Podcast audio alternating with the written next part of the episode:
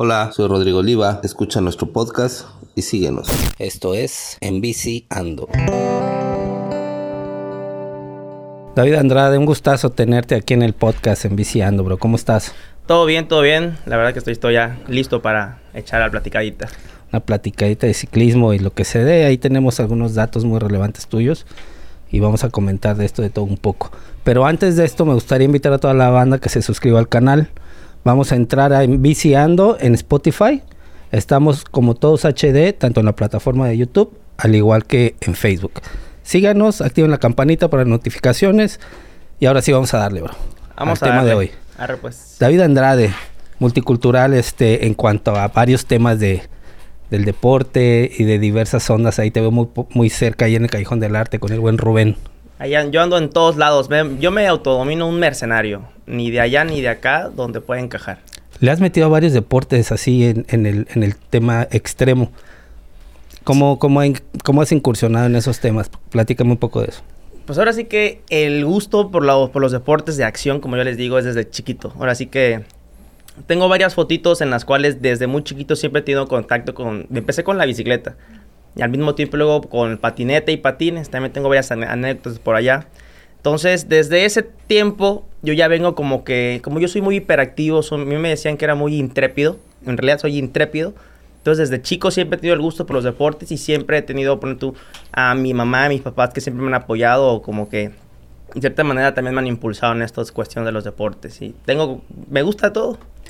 Oye, por ahí tengo un dato muy, muy, este, muy relevante que me acabo de enterar hace... Qué nervios. Hace, hace un par de días. El Chico Flama. ¿Qué ah. onda? ¿De dónde viene Chico Flama? ¿Cómo nace este, este sobrenombre ahí que, se ve, se escucha chido ahí? Ese, ese sobrenombre, en realidad, mi hermano es Chico Flama. Ok. Pero empezó cuando yo tenía como 11 años, como 10 años, y mi hermano tenía como 12, íbamos a la escuela de inglés Irlanda, aquí en la iglesia guadalupana.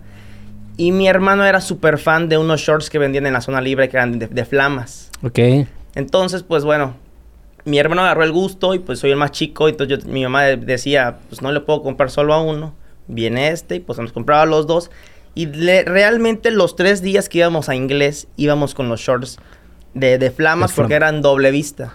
Entonces la banda ya empezaba Ahí vienen los chicos flama, los chicos flama, los chicos flama, chicos flama. Y toda la vida. Se quedó chico flama. Se quedó chico flama. Y solamente es lo que una vez le contaba a, Dolmi, ¿no? Que, que solamente la vieja escuela que nos conoció desde, ¿qué te gusta? La secundaria, con esos apodos porque ya se quedaron para el antaño. Y solamente por esos shorts, que eran unos los benditos shorts de, de, de flamas de la zona libre. Órale. Oye, qué, qué chido, ¿no? O sea, esa parte que todo el mundo te identifique por, por algo peculiar, una prenda de vestir. Y aparte que, que va muy ado con, con este sobrenombre, con todo este tipo de deportes de acción como, como los comentas. Este, porque pues siempre viene algo de, de furia, ¿no? Ahí cada fuego con cada uno de los deportes con los que con los que has incursionado, le has metido a las artes marciales mixtas, al skate, este patines, patines. Ah, también en su tiempo estuve en, del diablo, ¿no? Pero sí nunca tuve la, la, la paciencia, vaya, para meterle al patín del diablo, porque también hubo un tiempo que yo estaba muy muy metido al fútbol, como todos los chicos, pero pues es normal. Y de ahí este, también estuve como, desde a los 18, 17 años empecé a dar la longboard. Ok. Y a los 19 empecé a viajar ya por todo México. De ahí también le metí a, la bicicleta. Fue, la bicicleta me ha acompañado toda mi vida, ha sido como que muy momentánea. No, hubo un tiempo que era, no, era, era muy, no era tan regular, pero hasta hace un poco fue que me metí también. Ok, veo que desde los cuatro años prácticamente de, edad, desde que estabas en el kinder, empezabas con las cuestiones de la bicicleta. Fui campeón, fui campeón de olimpiadas de, ahora sí que de, a nivel municipal. Me llevé a todas las olimpiadas de, ahora sí como de, de, kinder, de, jardines de niños. Siempre ganaba esas competencias porque yo estaba muy, muy, muy atacado. Y ahora sí que de todos los chavillos que competían, yo era como que sí, fum, sin miedo, porque al final de cuentas nunca me ha dado miedo eso de, estarme cayendo, que si me lastimo y todo. Entonces, por eso siempre soy como que muy trasherón. Órale. Este. Tenemos también por ahí algunos datos importantes en cuanto a algunos eventos que te has ido al interior de la República en los que has participado. Sí. El último me parece que fue en Torreón. Fue, el último fue una competencia de enduro en ciclismo que sí, fue en Torreón, más bien fue del, del se le llama eh, Super Enduro Occidente, que es la, la, como una vez te conté, es, el circuito nacional de enduro, pero en la zona norte, literalmente muy, muy norte, lejos de casa. Y allá anduvimos por allá rompiéndola, estuvimos rankeando también, a pesar de estar lejos de casa. Eso era lo que te iba a preguntar. ¿Cómo hace una persona del sureste? Que nosotros no tenemos casi ningún tipo de terreno, sobre todo aquí en el, en el sur de Quintana Roo, tendremos que ir a la Unión o, o a las comunidades que son las que tenemos más cerca y no son comparables con, con, los terrenos que se pueden ver quizá ahí en la zona norte del país. ¿Cómo ha sido esta experiencia para ti? ¿Cómo has hecho para, para llegar a estos lugares con tu bici andando, la cuestión de equipaje? Platícanos un poco de eso. Hay pues mucha banda que, que, está interesada en eso. Yo siempre me he regido por disciplina. Es una cuestión de, de, de lo que uno quiere, ¿no? Y hasta dónde quiera llegar. Yo desde, desde que empecé a patinar voy a hacer como que un parteaguas de la historia de, de, qué tipo de mentalidad empecé a adoptar y el cual me llevó a poder conseguir varias cositas. Yo a los 18 años compro mi primera longboard.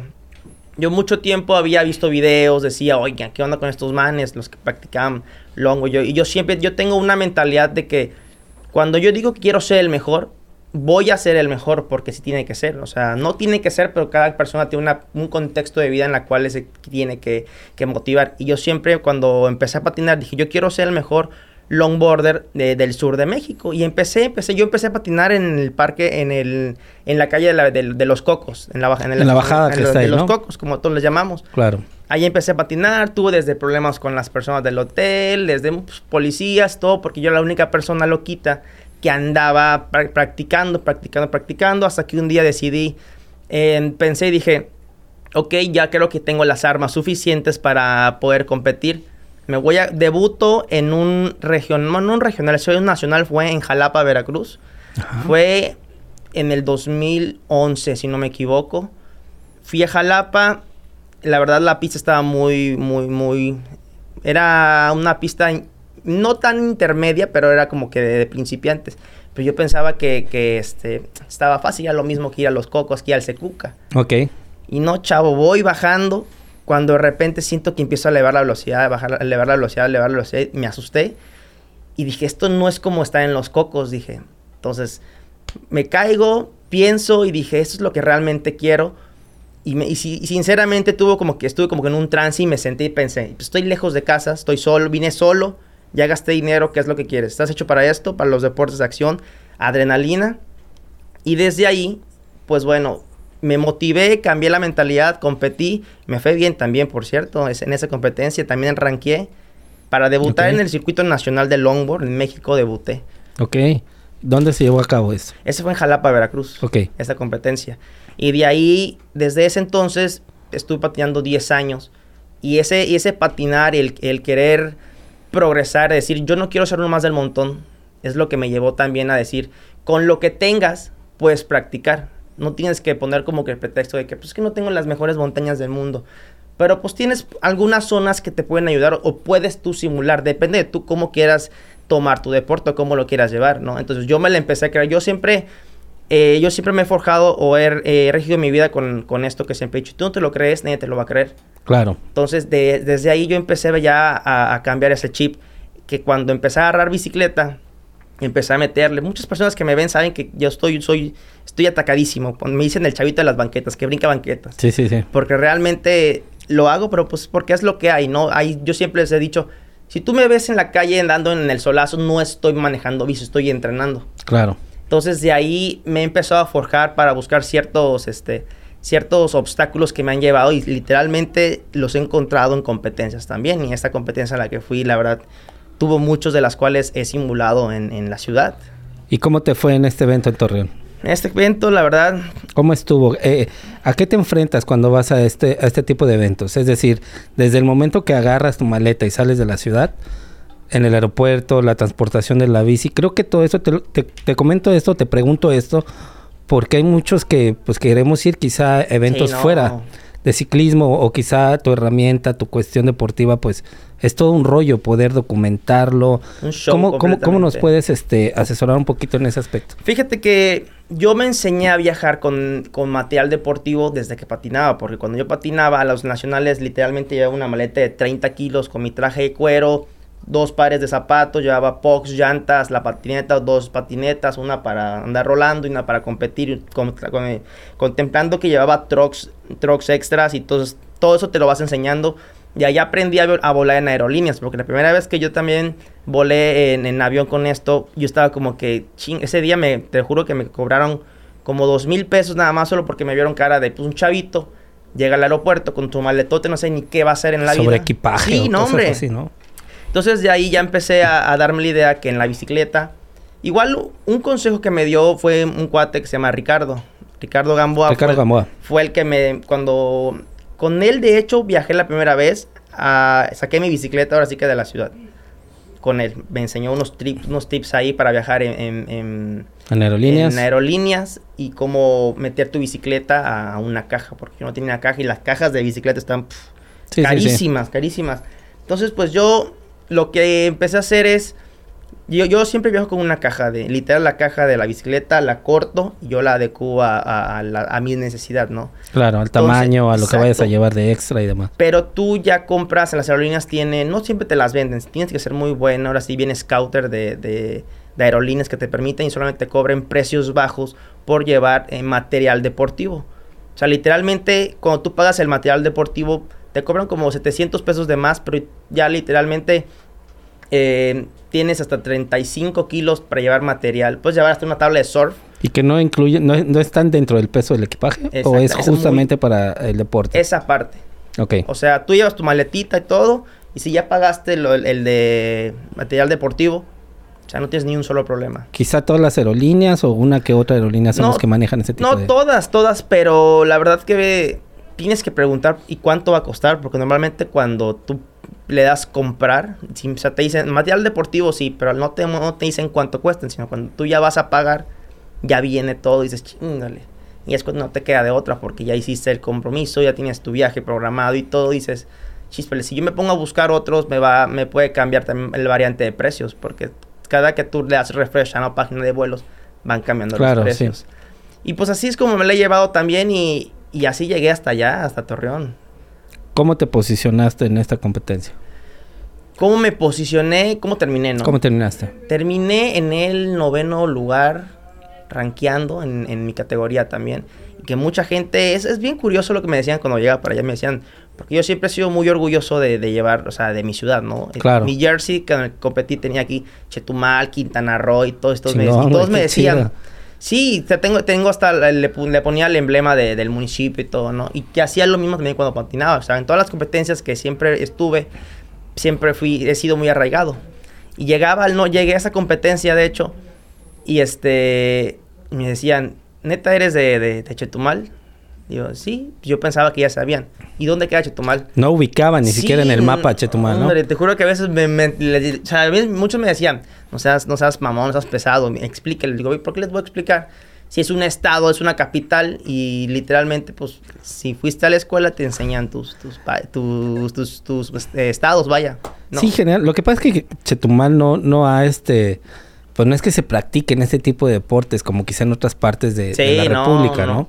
Y este, al lugar al que fui, me, me dijiste, ¿a qué me, me, preguntaste? ¿A qué me, me enfrentaba? ¿A qué te enfrentas cuando llegas a estos lugares? Sí, no, por ejemplo, literalmente el, el tipo de, de, pista es, es desierto. Ok. Son piedras sueltas, como, como le dicen laja, ¿no? Mucho más seco, ¿no? seco completamente. Te enfrentas a un cambio de altura, sí, a un tipo de clima que tú no, no te adaptas.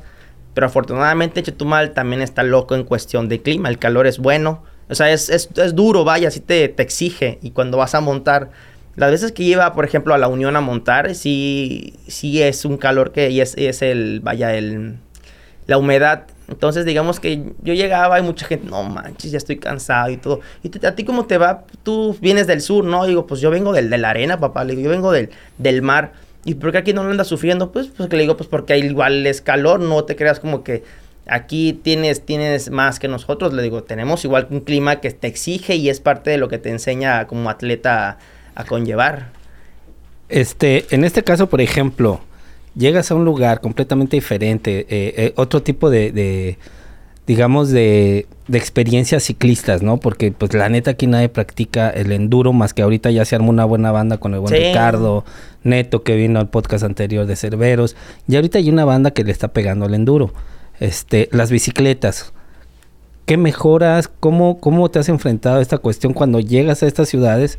Y obviamente tienen un gran abanico de opciones para, para obtener este, estos aviones de, bicicletas que, que traen, ¿no?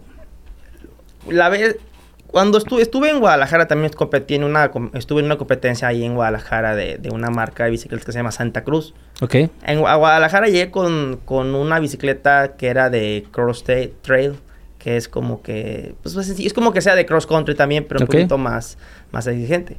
Yo llegué a esa competencia y veía todas las, las naves que traían, decías, no hombre, qué onda, ¿no?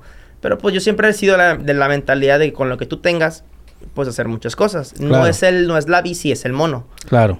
Bueno, llegué, vi las bicicletas y dije, no, qué padrote, ¿no? Y ahorita que fui allá a Torreón, veo, me hace, o sea, yo tengo una buena bicicleta, la verdad. Tengo buena bici, tiene buenos componentes, tal vez un poquito más de tiempo atrás, pero pues a mí me han ayudado mucho. Llegas y te enfrentas a, a la verdad, el nivel que hay ahí en el norte está muy, muy bueno. O sea, sí, tú los ves y Ponle, tú podrías ver un chavito que lo ves así flaquito y todo, pero a la hora que lo ves montando bici, descendiendo, dices, la Con grandes habilidades, ¿no? Al momento de, sortear obstáculos y todo esto. Sí, no, no, y este. Yo la verdad nunca me ha checado. Siempre me, a mí me encanta darme ahí los topones con, con los de fuera, porque te quedan viendo a veces como que. Y esto te hace crecer, o sea, ahorita que comentas esto te hace crecer, ¿no? O sea, el, bloqueo que, que, uno mismo se pone, ¿no? O sea, cómo poder bloquearte o desbloquearte tus propios pensamientos, ¿no? Tus límites. Yo siempre he dicho que bueno, eso o sea aparte, no es una mentalidad que, no, igual le sonará un poco loca, pero yo digo, si te caes es que lo estás haciendo bien. Si no te caes es que tú no estás haciendo las cosas bien. No te estás arriesgando, Exacto, y normalmente a veces dices, es que no me quiero arriesgar, es que te tienes que arriesgar para poder progresar. Sí, claro, esa caída te va a enseñar qué es lo que no tienes que hacer. Exacto, y ahorita, afortunadamente, digo, no sé si tendré grandes dotes o soy súper habilidoso o le debo a una la vida o a alguien que me cuida, pero me fue bien y varios chavos de los, que le daban ahí se fueron a los cactus porque toda la pista estaba llena de, de, cactus y literalmente la onda se caía, estaba llena de espinas y todo. Y yo le andaba dando así. La verdad sí me solté, me sentí, en lo personal me sentí súper bien. Porque mucha banda de ahí me decía, este güey es bueno y es, y es del sur.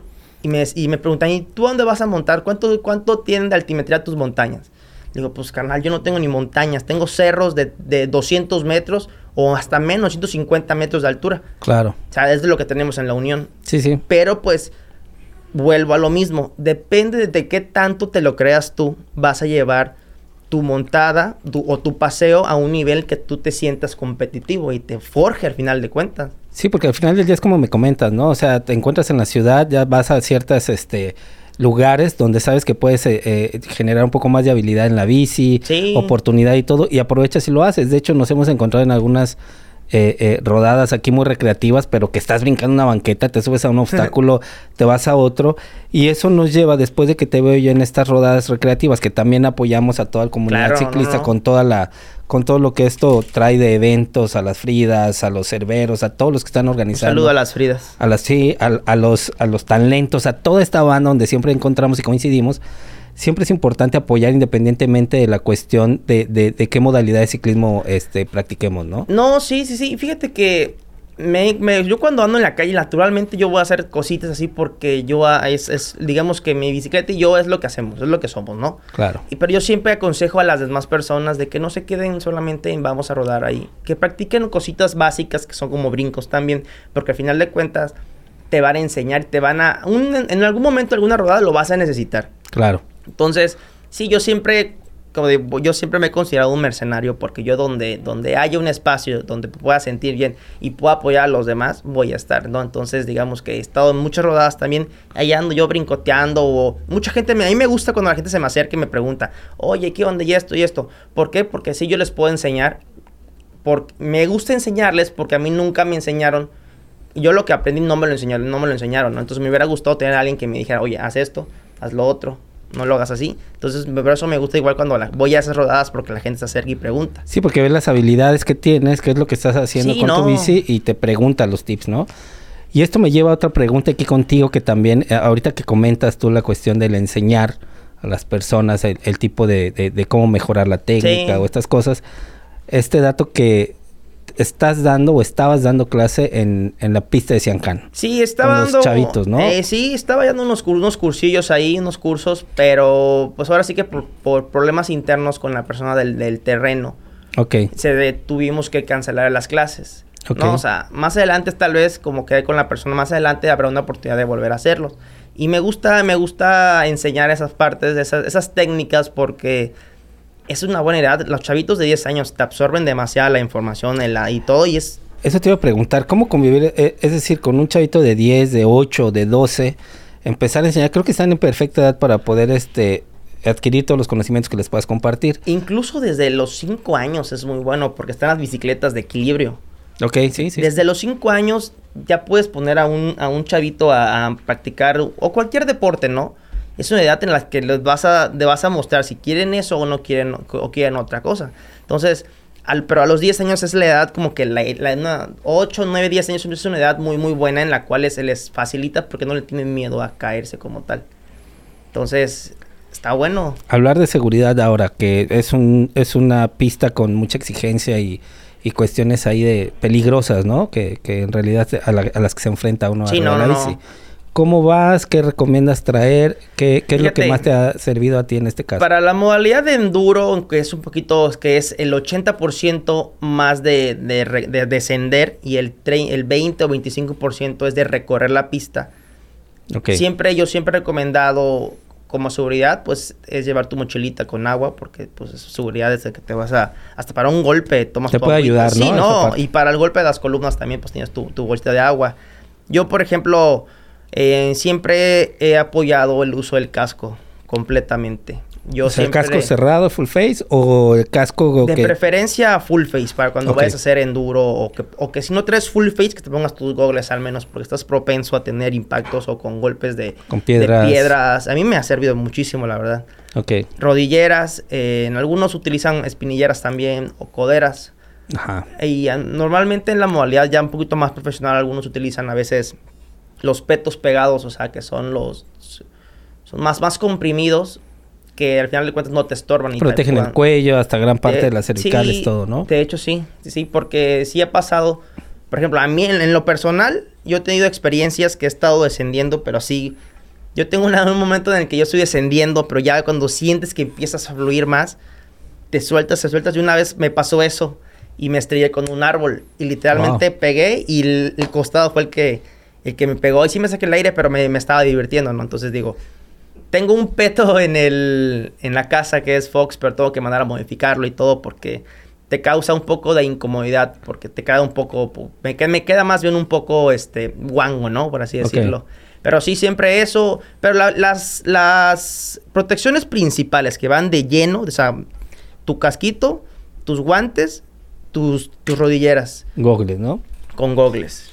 O con lentes, ¿no? O sea, unos buenos lentes que sean de ciclismo, no unos lentes para andar de fashionista. Sí, claro, así como mucha banda, ¿no?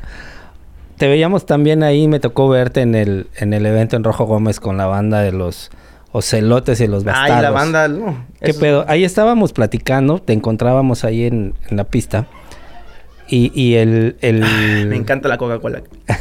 ¿Puedo decir marca? ¿Sí, no? Sí, claro, sin pedo. Una demanda no, me No, al contrario, ojalá nos patrocinen el pinche podcast. Se puede, se puede. Sí, a huevo, sí, hay que llegar a todos lados. Fíjate que yo cuando patinaba sí tuve patrocinios de, de marcas. Ok, a ver cómo está eso, está interesante para aquellas personas que, que igual y también están buscando un tipo de... Fíjate, de tips. Yo patiné 10 años.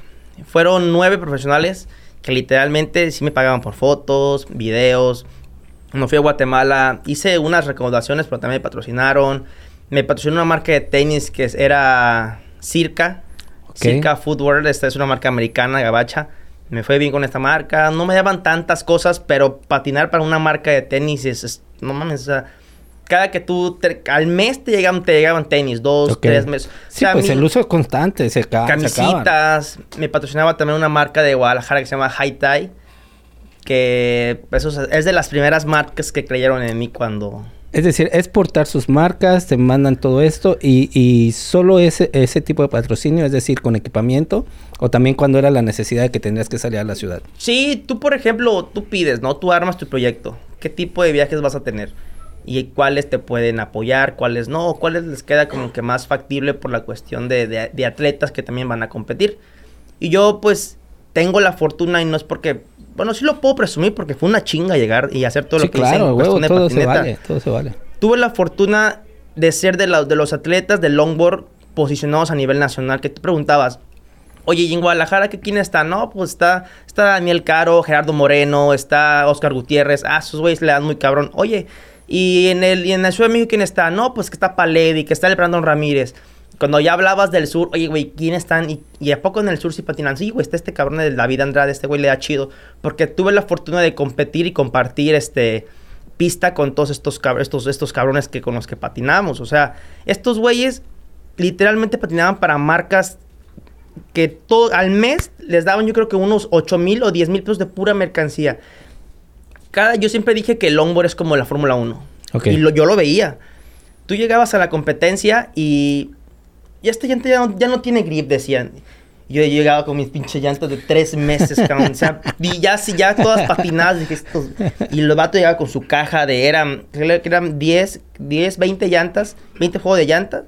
Y el vato, por cada bajada de que le hacíamos los practice Cambio de llantas. Cambio de llantas. Güey. Yo, y yo dije, mierda, estos güeyes, estos güeyes tienen, tienen todo. O sea, y yo, pues, a, pesar de que no tenía todo ese apoyo en cuestión de indumentaria, puta, yo andaba rompiendo, rompiendo el spot, yo siempre lo llamaba así. Y entonces, esas cuestiones me ayudaron también a conseguir en cuestión sur, por ejemplo, en, en Excess, era una bebida de, de energetizantes también, en Excess. Ok fue estuve también salí en, revistas de, de, Puebla de patinetas deportes de extremos o sea tuve una buena o sea todos me decían eras rockstar pues, pues sí o sea sí en, el ámbito eh, cuando, llega el momento donde estás metido en todo tu tiempo, dejas todo lo que estás haciendo, los cuates, la banda. Has sacrificado muchas cosas por esto, ¿estás de acuerdo? Fíjate que sí sacrifiqué muchas cosas. No me arrepiento.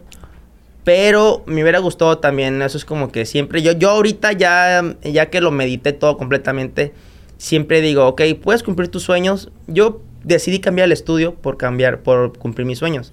Ok. Cuando yo estaba estudiando, yo siempre decía, oh, quiero cumplir mi sueño, voy a cumplir mi sueño. Mi sueño siempre fue ser un atleta profesional, porque yo veía, veía yacas, que salía Travis Pastrana, salía Tony Hawk, y decías, estos güeyes llegaron porque yo no. O sea, si el güey, pues, sí, vive en Estados Unidos, sí, coño, pero pues, o sea, y así me fue, fue ese el sueño que yo quise, quise seguir. Y fue cuando dije, ¿sabes qué, mamá? Yo voy a cumplir mis sueños. Y ya sabes, pues las mamás siempre van a tener la razón apoyan, ¿no? La neta siempre apoyan también. Decidí dejar la escuela para eso porque no me daba tiempo. Dije, no me va a dar tiempo, necesito hacer algo, necesito cumplir mi sueño. Y desde ahí a los 19 años empecé a salir a viajar por todo. Desde los 19 hasta los 26, 27 fue que empecé ya a ir en declive porque pues ya vienen las lesiones, ya eres un veterano para el deporte y fue que empecé a entrar en declive, ya me dediqué, bueno, así que dije ya es tiempo, ya estoy, ya hice, ya, ya viajé, ya, ya tuve, ya viví de fotos, ya salí en entrevistas, lo que tú quieras, ¿qué sigue? Pues dije, pues ya hiciste lo que querías, ahora vete a terminar de estudiar, vete a trabajar. Entonces dices, chispales. Pero pues, en la realidad también hay que llevar de la mano los, los estudios. Bueno, y mira, lo importante es de que nunca es tarde para poder ah, hacer lo que quieres. Hay más tiempo que vida, eso me dice mi mamá siempre, ¿eh? Y el gran apoyo que recibiste de parte de la familia, ¿no? o sea, creo que ahí el hecho para que te hayas ido a toda la República o que hayas visitado la mayor parte de los eventos en las disciplinas que, que, me estás comentando, creo que el apoyo de la familia siempre estuvo ahí, ¿cierto? Completamente. Igual, este... Tú, eh, bueno, mi tío... Tenía un tío que en paz descanse que siempre... Va él varias veces, no sé si lo conocen, el, profesor Alberto Aguilar Noble. Sí. Él siempre me llevó a mis primeras entrevistas a la radio. Okay. Porque él me decía... A ver, cabrón, me dice, a ver si, a ver si, si le sabes, si le sabes a tu, a tu deporte, me dice, porque eres bueno, pero vamos a ver si le sabes. Y es una, una, anécdota también que siempre la cuento porque es de las primeras personas que creyó en mí y dijo, te voy a llevar a la, a la, radio a ver qué tal lo haces. a ver qué pues, tanto conocimiento tienes de lo que quieres hacer, Sí, y lo logré, o sea, sí pude desenvolverme bien y mi, mi tío me dijo, me callaste la boca, eres, eres bueno, no, no lo dejes y sigue siendo, sigue siendo lo que te gusta. Y de ahí empecé como que a... Es como si fuera una, una autobiografía de, de, una película. Pero es eh, que... Y es que así es, en realidad. Ahorita, por ejemplo, estamos sentados aquí en esta mesa estamos compartiendo, estás recordando desde que tenías cuatro años, el apoyo que has recibido de parte de la familia, todos los eventos a los que a los que me estás mencionando, creo que es un regresar un poco en el tiempo y ver todo lo que has hecho, ¿no? Sí, ya volteas, te ves todo lo que has hecho y, y esa mentalidad deportiva me ha llevado hasta ahorita a las competencias de ciclismo a las que he ido. Porque yo siempre he sido disciplinado en esas cuestiones de deportivo. Yo, bueno, mi mamá sabe cuando yo le digo, mamá, voy a ser el mejor ciclista, mi mamá sabe que ya valió. Ok, que te vas a meter. Que me voy a clavar. Y sí, bueno, te encontré ahí, que regresando un poquito, te encontré ahí en, la comunidad Rojo Gómez con el evento que... Muy buen evento, por cierto, ¿eh? ¿Cómo estuvo? Ahí para, pasaron algunas anécdotas ahí. Yo no recorrí toda la pista, pero estaría chido que nos las compartas porque, digo, estamos haciendo este un poquito de promoción, de difusión y estamos llegando también a las comunidades con esta banda que se anima a organizar los eventos ahí. Y la verdad que bueno que hay banda que se anima a hacer eventos fuera de que a veces no solo sean los eventos en la ciudad, sino que en, esas comunidades hay muy, muy buenos spots para, para practicar el ciclismo. Diferentes modalidades, ¿no? No toda la banda le gusta hacer descenso, no mucha la banda le gusta hacer ascenso, ¿no? O más, es más de distancia, pero en ese lugar hubieron varias anécdotas que todos me decían, ah, tú vas a ganar, tú vas a ganar porque tú tienes, pero yo siempre les decía, yo siempre he dicho que no son pretextos, sino que es la realidad. Okay. No me voy a comparar, yo soy endurero, más que hacer, más que un atleta que hace distancias o practica ascensos o que practica ruta. Sí, que es completamente diferente, ¿no? Completamente. Y ese día me acuerdo que la banda me veía, a mí a veces dices, chispeles, no es que te hayas engreído, pero a veces dices, chica, a veces no me gusta que te vean como el mejor. Porque ya... Sí, porque esperan mucho de ti cuando a lo mejor la pista o la bicicleta no se presta para el terreno. Y ahorita, y por ejemplo, y la, un poquito de una especificación leve de mi bicicleta. Mi bicicleta es meramente hecha para descenso. Ok. O sea, tengo un shock de, de, muelle, tengo suspensiones para descenso, mi relación de cambios es para descenso. O sea, dices... Sí, completamente diferente a lo que hay por aquí que, en las que has participado, ¿no? que son más de, cross country o de algo más, más urbano. Y por ejemplo estaba Dani Santos. Dani Santos. Sí, es buenísimo este brother. Casi mide 70 metros de altura. Y fíjate, yo doy como seis pasos, él solamente ya dio dos. Y fue la, la, era como que la diferencia de, de, ir en la bicicleta. Este, este man a la hora, yo, puta, yo sí salí chinguetas a huevo. En el descenso sí veo la banda que andaba así medio asustada. Pero a la hora de que, y como no traigo ni dropper, o sea, no traigo el, asiento hidráulico, chinga su madre, y hacer los cambios. Y cuando veo que el, yo, sí, porque en, ese, en, ese, en esa salida estuve de puntero. Ok. Pero a la hora de que ya voy a, voy a ascender, nada más veo que el Dani pasa. Como si nada al lado de ti, yo, yo estaba así, dices, a la era este güey, qué pedo. Y el güey me sacó, los volví a yo los alcanzaba en los, en los descensos, en las escaleras y todo. Yo así pasaba y les gritaba, quítate que te plancho, quítate que te plancho, boom, boom, boom. Y se cayó, un, chavo se cayó. Sí, sí, hubo varios lesionados ahí. Y yo pues les decía eso. Entonces cuando me reventé, o sea, dices, no mames, estos güeyes son, yo por eso respeto mucho a la banda que practica ruta, que practica distancia y que hace cross country, porque la neta... Pasa que le meten al alto rendimiento con, los, con, la cantidad de kilómetros que le meten diariamente al entrenamiento, güey. Y es eso. Si yo lo veía, me comentabas ahí al final, me dices, güey, es que es un pedo poder escalar estas, estas estos cerros, que a pesar de que no están grandes, pero pues mi bicicleta no me, no me apoya en ese aspecto. Por ejemplo, yo cada, cada pedalazo que yo doy, doy, absorbe, ¿no? La fuerza. Doble o triple de fuerza porque mi shock, o sea, mi suspensión absorbe ese, ese, como ese columpio. Claro. Y ching, y esos manes pues tienen bicicletas rígidas o con suspensiones meramente para hacer cross country. Ahora sí que más diseñada para el tipo de eh, competencia. Eso, exacto. Por eso le decía, ahora sí, vamos a una de enduro para que nos metamos. ¿Y cómo te ha ido, por ejemplo, con, con el buen Rich ahí cuando te ha sido No, Rich, la verdad, yo a Rich le agradezco muchas cosas porque él me llevó también a sus Spot Secret, que le llamaba. Simón. Y que me llevó a rampear. Me enseñó varias cositas porque yo llegué también a, la tienda de Bike Plus con la mentalidad. Yo tenía una bicicleta Mercurio. Ok. Pero yo siempre vuelvo lo mismo. Siempre he sido de la mentalidad de que no es la bicicleta, es el mono y que lo hagas con lo que tú puedas. Yo me acuerdo que llegué a la Bike Plus cuando estaban insurgentes con mi bicicleta Mercurio. Oye, ¿qué onda, bro? Quiero ponerle esto. Y Ricardo, es que no puedes ponerle esto. ¿Cómo no? Le digo, a ver, tú pónselo. Y el güey me decía, ¿cuánto cuesta? Porque yo me acuerdo que estaba trabajando y yo me sentía chingueta, ¿no? Ah, huevo, yo, yo puedo. Y me decía, Ricardo, no puedes, es que esto no va así, no va así, no... No, no puedes ponerle esto a esta bicicleta porque es una bicicleta sencilla. Y chingue su madre, entonces pues dije, no hay problema. De ahí tuve otra bicicletita que él me, me prestó. Con esa empecé a practicar un poquito más de más nivel, empecé a darle un poquito más y más. Hasta que un día dije, bueno, ¿qué onda? ¿Qué voy a hacer? Ya no puedo practicar, practicar con esta. Pues me puse a trabajar como un año, de hecho. Un año me puse a trabajar. Era locutor de radio, de hecho, en una, en una estación ahí. Y ahí empecé a generar mi, mi, mi dinerito. No era mucho, pero... Pero pues con eso lo ahorrabas y Yo dije, yo quiero mi bicicleta y, vuelvo a lo mismo. Voy a ser... Si yo digo, voy a ser el mejor, no importa a qué costo. No, afortunadamente también le agradezco a mi mamá que no me ha corrido de la casa.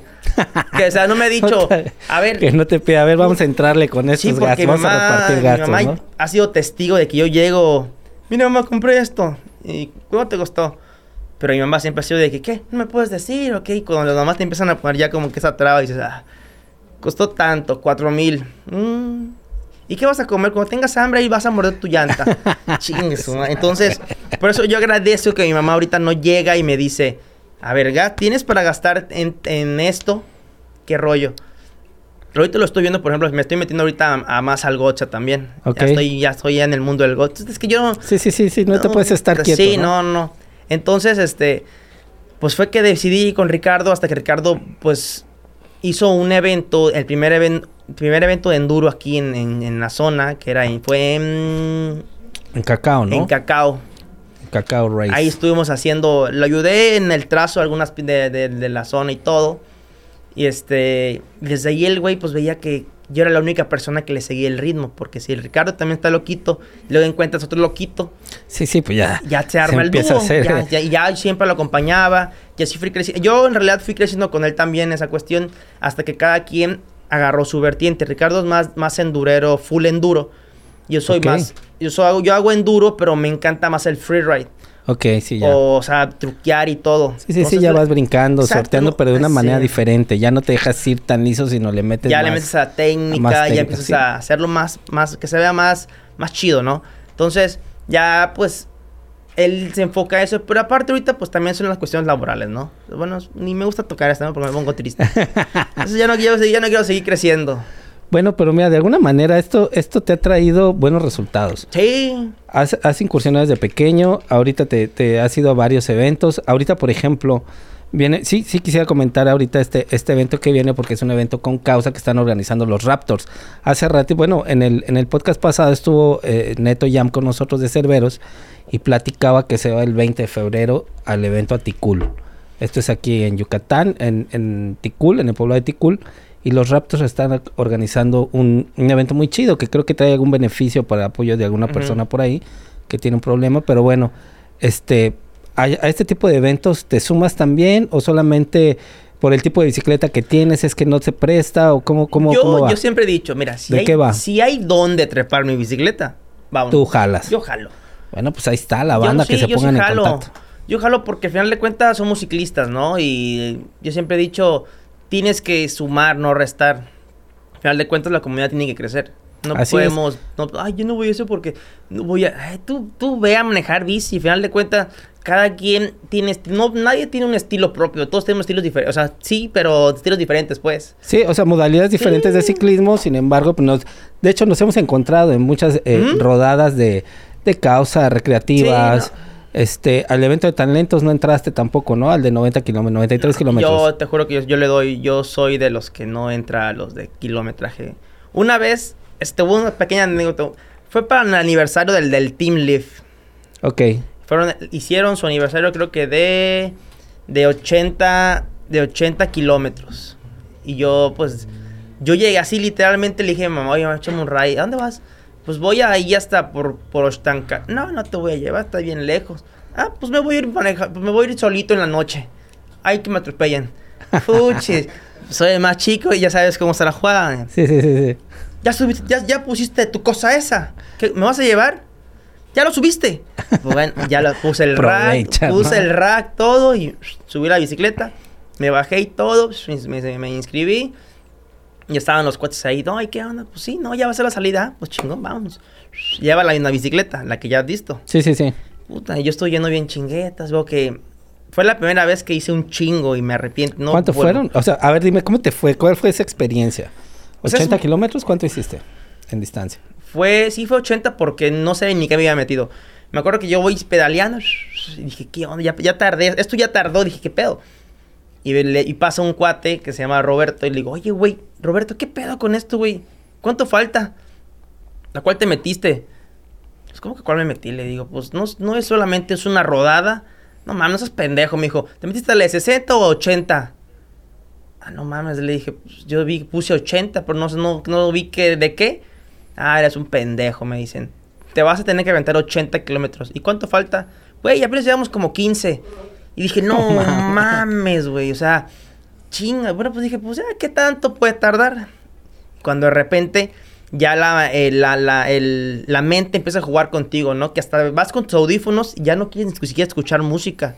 O sea, ya, ya, ya te juega un, un, sí, no, no, no, una onda sucia por allá el hecho de que piensas que todavía faltan 60, sí, y tú dices, kilómetros. Ves a verlos, empiezas a ver todo, todo el spot, ves ramas. Eh, esta madre, ya, ya te asomas y dices, ah, a la vuelta. A la vuelta toma y sigue y sigue y sigue. Y digo, no mames, digo. ¿Cuánto tiempo hiciste, recuerdas? Como seis horas. No mames. Seis horas dentro de la brecha salí curado, dije. Mis respetos para por eso ahí desde ahí Oye, sin ningún punto de hidratación. Sí, sí, sí había. Yo era, pero dije, pues ya, ya estoy adentro. Dije, yo siempre he sido esa mentalidad. Si ya estás adentro, termínalo. Pues ya, ya empezaste, coño, ya, termínalo. Y desde ahí dije, ni madres, dije, yo a las distancias si cuando hago enduro, en estas que voy, en realidad eh, yo creo que lo máximo que he hecho haciendo enduro aquí en la Unión, hice 38, he hecho 38, 40 kilómetros. En la Unión. En la Unión, haciendo enduro, endureando, o sea. Ok. Pero luego en plano hacer 80, dije, no, no mames, o sea. Luego que la, cuando la banda se va a la luz de 100, a mí me han invitado. en esta ocasión va a ser 40, 70 y 100. Mm, yo creo que 40 tal vez sí te digo, está bien. Pero hacer 100... Creo que cambiaron esa modalidad o aumentaron esta cuestión de 40 por, precisamente por eso, que, le dé oportunidad a toda la banda. Que hay mucha gente que, por ejemplo, aquí en el sureste, cada día veo grupos nuevos de ciclismo. Y está padre, ¿no? O sea, ya va creciendo la, la banda. Pues creo que estos 40 a lo mejor está diseñada para aquellas personas que apenas le están metiendo y que quieren vivir esa experiencia, pero tampoco dan el ancho en 70 y puta, imagínate, 100 se cagan, o sea, la neta literal. Yo por eso ni siquiera pensarlo, ¿no? A distancia, sí, eso dirían por ahí eres culo, sí, soy culo para los kilómetros. Sí, es, eso, y a muchos les gusta, por ejemplo, ¿Eh? varios invitados que hemos tenido acá mencionan que le pegan más, por ejemplo, a la cuestión del reto que a la del circuito, ¿no? Por la cuestión de la presión que tienes a los competidores ahí mismo, los traes al lado, los traes atrás.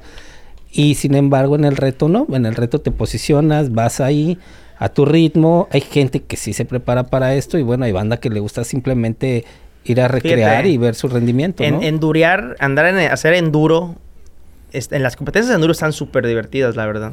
¿En qué consiste básicamente? Por ejemplo, ahí me explicaban, si nos puedes detallar un poquito esto. ¿El enduro es todo el circuito en el menor tiempo posible o únicamente los descensos son los que contabilizan? Cuentan los descensos. únicamente los descensos. Puede haber incluso la mayoría de las competencias cuentan de constan de, cinco, cinco, pruebas. La prueba uno que viene siendo el, spot más, más, más leve, luego viene como que el uno leve con un grado de dificultad. En el tercero ya viene como que el intermedio en el que dices, ah, no mames, qué pedo.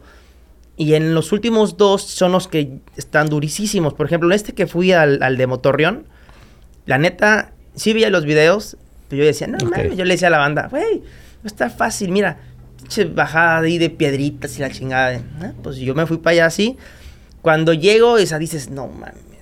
O sea, tu perspectiva cambió ya cuando estabas ahí. Habían botaderos como de 80 metros de, altura. Wow. O sea, el spot que yo veía para el comercial de las Torres Vizcaya de Torreón se veía así fluidísimo. Ok. Pero cuando yo llego al spot, chinga su madre, veo que esta madre está como. Imaginen un ejemplo. Como 10 veces la torre o más la torre de Telmex, que está aquí, acá. No, súper alto. Imagínate 10 veces Súper alto. O sea, y, para que te des una idea, los carritos, los carros se veían pequeñitos. Ok. De hecho, yo tomé una foto y le dije a mi mamá, no mames, mamá, le dije, ¿a qué, ¿a qué fue lo que vine? Y pues esta vez, eso te pasa por andar viajando a lo tonto. Dije, de su madre, dije, pues está chingón. Dije, y al final de cuentas, cuando llegué a ese spot, lo veo y dices, está, chingón. El spot estaba, las, había una parte de las pistas que están literalmente. Declive, ¿no? Así barranco prácticamente. Sí, o sea, y si te pendejas, no le das bien, si no eres bueno con te equilibrio la chingada, pues vas para abajo. Ok. Y había literal unas paredes de, de pura piedra que eran así. Entonces, esta pista constaba de, de, cinco, de cinco pruebas que se medía y, y se mide el menor tiempo posible de descenso. No importa, y tienes alrededor de 5 o 6 horas, de, ahora sí que también depende de, la competencia, y tienes eso para, recorrer todas las pruebas. O sea, tú llegas, por ejemplo, terminas tu primera prueba, pam, pam, lo hiciste en dos minutos, ah, pues chingón. Terminas, pasa el, marcador, el chip, y para tu tiempo se detiene. Y tú tienes exactamente el como tú quieras en hacer la, la subidita al siguiente spot o tu transporte al siguiente spot. Puedes hacerlo caminando, pedaleando, como tú quieras. Ok. Entonces, porque al final tienes seis horas o cinco horas para terminarlo. Lo importante es que no, ahí no importa, lo padre de eso es que no importa si terminas de último o si terminas o empiezas primero o como tú quieras. Sí, porque lo que contabiliza son los descensos, los descensos, únicamente. Por eso te digo que son 70 o 80% puro descenso y el resto es lo que te va, lo que vas a hacer pedaleo para transportarte a tus otros spots sí es bien importante que lo compartas porque, por ejemplo, mucha gente que está iniciando con el con el cross country o con, la montaña que lo hacemos aquí de manera regular y está empezando ahí, por ejemplo, se pega contigo, se pega con Ricardo, se pega con, con el buen Helios también ya anda metido eh, por allá. Es bueno, ¿eh? Es duro, sí, se han ido hasta Oaxaca, se han ido a varios lados. Fíjate que, Oaxaca es... Con muy buen flow traen estos cabrones ya metiéndole un poco más al enduro y saber, por ejemplo, para quienes no tenemos ese conocimiento amplio de cómo son las competencias de enduro, qué se contabiliza, qué es completamente diferente al XC.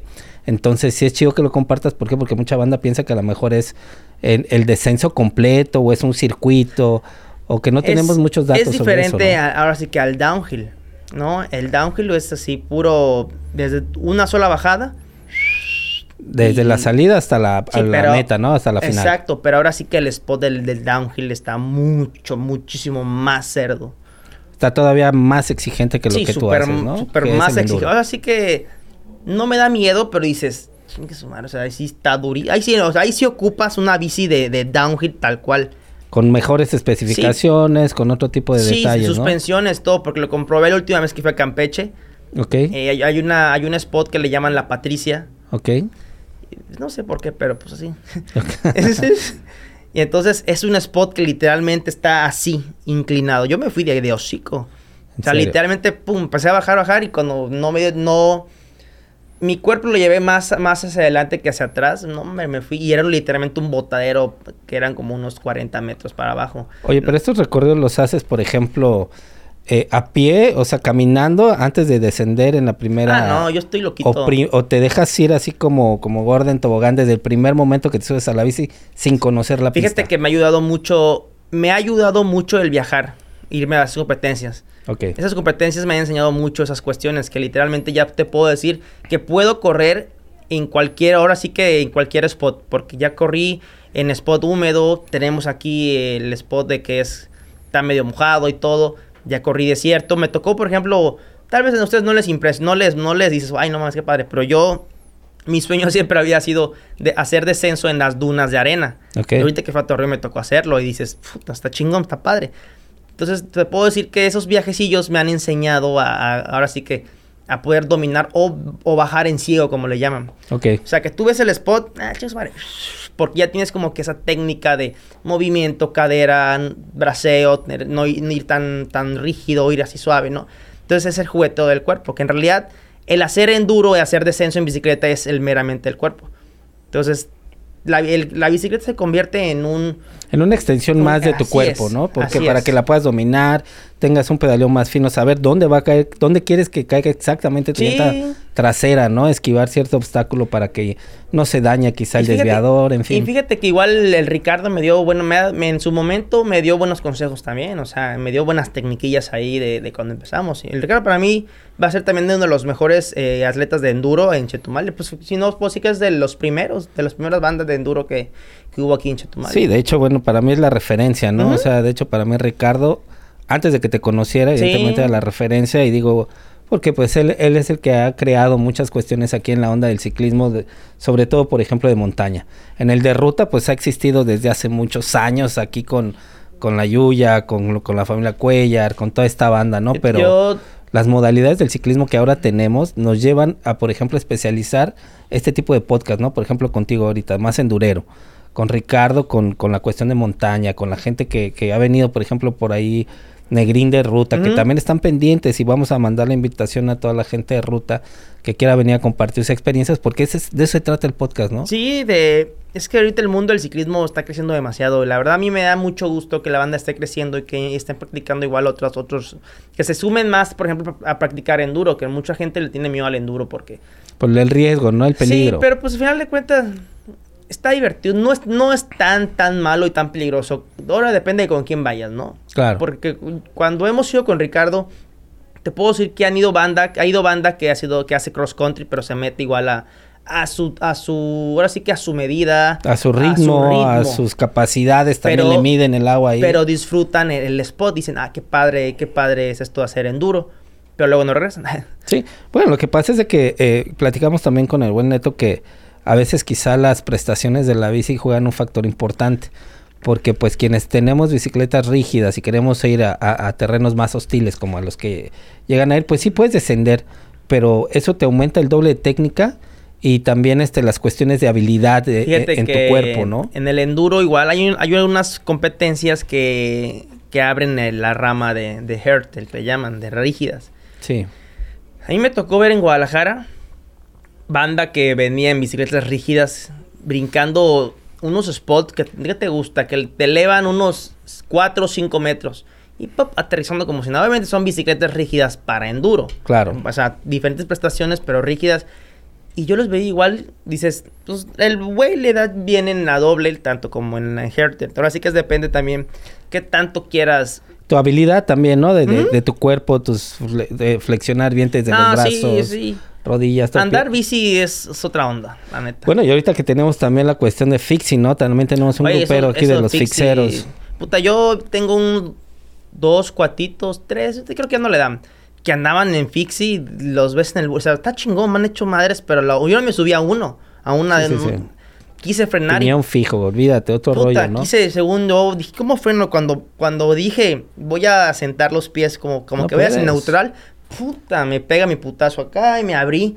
Dije, estos güeyes, ¿cómo van a frenar cuando vayan? El día que en su momento van hecho la mocha y quieran frenar de putazo. Sí, de hecho ha pasado, ¿no? Ahí tenemos ahí banda, y tengo por ahí una bicicleta fix y también estoy intentando meter y es completamente. Sí, completamente otro otra cultura del ciclismo. Que está y ahorita también las gravel que están incursionando también, que ya se empiezan a meter ahorita las gravel, ¿no? A esta competencia que hicieron de 100, creo, entró un, el, creo que es un italiano, ¿no? Con una, una gravel a esa competencia. Y yo lo veía. qué facilidad, ¿no? o este, sea. O sea, hasta dónde lleva la, esa evolución del ciclismo, ¿no? De que puedes meter una de ruta, pero con llantas y prestaciones de, de como de cross country, no todo terreno. Sí, que son las famosas gravel ahorita, ya que ya están incursionando y que de alguna manera no tardan y todo el mundo mm. va a empezar a, hacer esa práctica también aquí con terrenos hostiles. Al menos lo que tenemos aquí se presta mucho en, bicicletas ya con, con modalidad de gravel, Espero que a todos nos suban el sueldo, ¿no? Para poder comprarle Bueno, sí. Eso también es otra opción. Y también he visto mucho la C-Bike. De hecho, tenemos ahí por ahí por, por el buen William, a don William, que también le está metiendo la C-Bike. Entonces, eh, hay un gran abanico de, de opciones que tenemos ahorita que por ejemplo con las distintas modalidades, tanto en las, en las rodadas recreativas, en, la gente que está organizando eventos como los cerberos, como los ocelotes, los este, los talentos, bastardos, o sea, ya hay un chingo de banda y eso habla muy bien de que está creciendo el ciclismo aquí en el sur de, Quintana Roo. Y, este, y me gustan las, la, por ejemplo, las competencias que hacen los cerberos están muy buenas, la verdad. Yo últimamente no he podido meterme en ninguna por cuestión de trabajo. Ok. Detesto trabajar, pero bueno. No, es parte, güey. Sí, sí, ahora como, como, como te dirían. Le vas a dar una moneda a, tus llantas, ¿no? Te dirían, este, primero lo que deja y luego pues lo que pendeja, ¿no? Entonces Sí, eh, la verdad sí me gustan las moledas que tienen las competencias de cerberos porque son... yo, por ejemplo, a Motopark, me gusta Motopark porque me puedo soltar. Te desplayas, ¿no? es una de las mejores pistas que tenemos aquí y ahorita en, todo, en todo el sureste. Sí, no, a mí me gusta mucho, la verdad. Yo siempre he dicho que el que quiera progresar puede ir a Motopark y el que no, se va a estancar. Sí, es bastante buena pista para tener técnica, desarrollar más habilidades. De hecho, creo que acaba de subir por ahí Cerveros un evento para las próximas fechas. No, no recuerdo bien ahorita, pero creo que están en, este mes de febrero o si no entrando marzo, para que, para que nos apuntemos y apoyemos este tipo de eventos. ¿Cómo ves, David? Pues ojalá que nada más no me caiga en, tiempo de trabajo, porque ahorita estoy, estoy, estoy sacrificando un poco de, de, mi, de mi ejercicio para poder más adelante comprar otra cosita, otra bicicleta. Otra bicicleta, mejorar. Sí. sí, la neta, pues hay que... Hay que chingarla así, no queda otra. O convertir eh, lo que más te gusta en un estilo de vida, güey. Con, porque también, o sea, hay gente que ha renunciado a eso y se va y se mete directo, por ejemplo, a al buen Ricardo que tenemos ahí de ejemplo, ¿no? De, dejó todo lo que tenía y convirtió el ciclismo en todo un estilo de vida y ahora es, que ese, es un trabajo también. Ese es un tema muy bueno, la verdad. Quitarse el miedo de decir, lo voy a hacer. Y aventarse, ¿no? Quizá en algún momento platicaba yo con él y este me dice, eso, es quitarse el miedo y aventar la moneda al aire y decir, vamos a darle él lo logró. Y, lo está logrando. Y, lo está logrando y creo que ha sido un gran ejemplo organizando eventos también bien chingones. Eh, próximamente creo Cacao, no, no Cacao, este, Reto Tapir, Reto Tapir, este, querían manejar ahí unas dos ediciones, vamos a invitarlo también a ver qué nos cuenta al respecto, porque estamos iniciando el año, estamos iniciando este, el mes de febrero ya, el 2022, y vamos a ver qué, qué eventos hay para este año. Ahorita, por ejemplo, viene 20 de febrero, los Raptors en Ticul, apoyemos este evento, vamos a pegarle quienes podamos ir.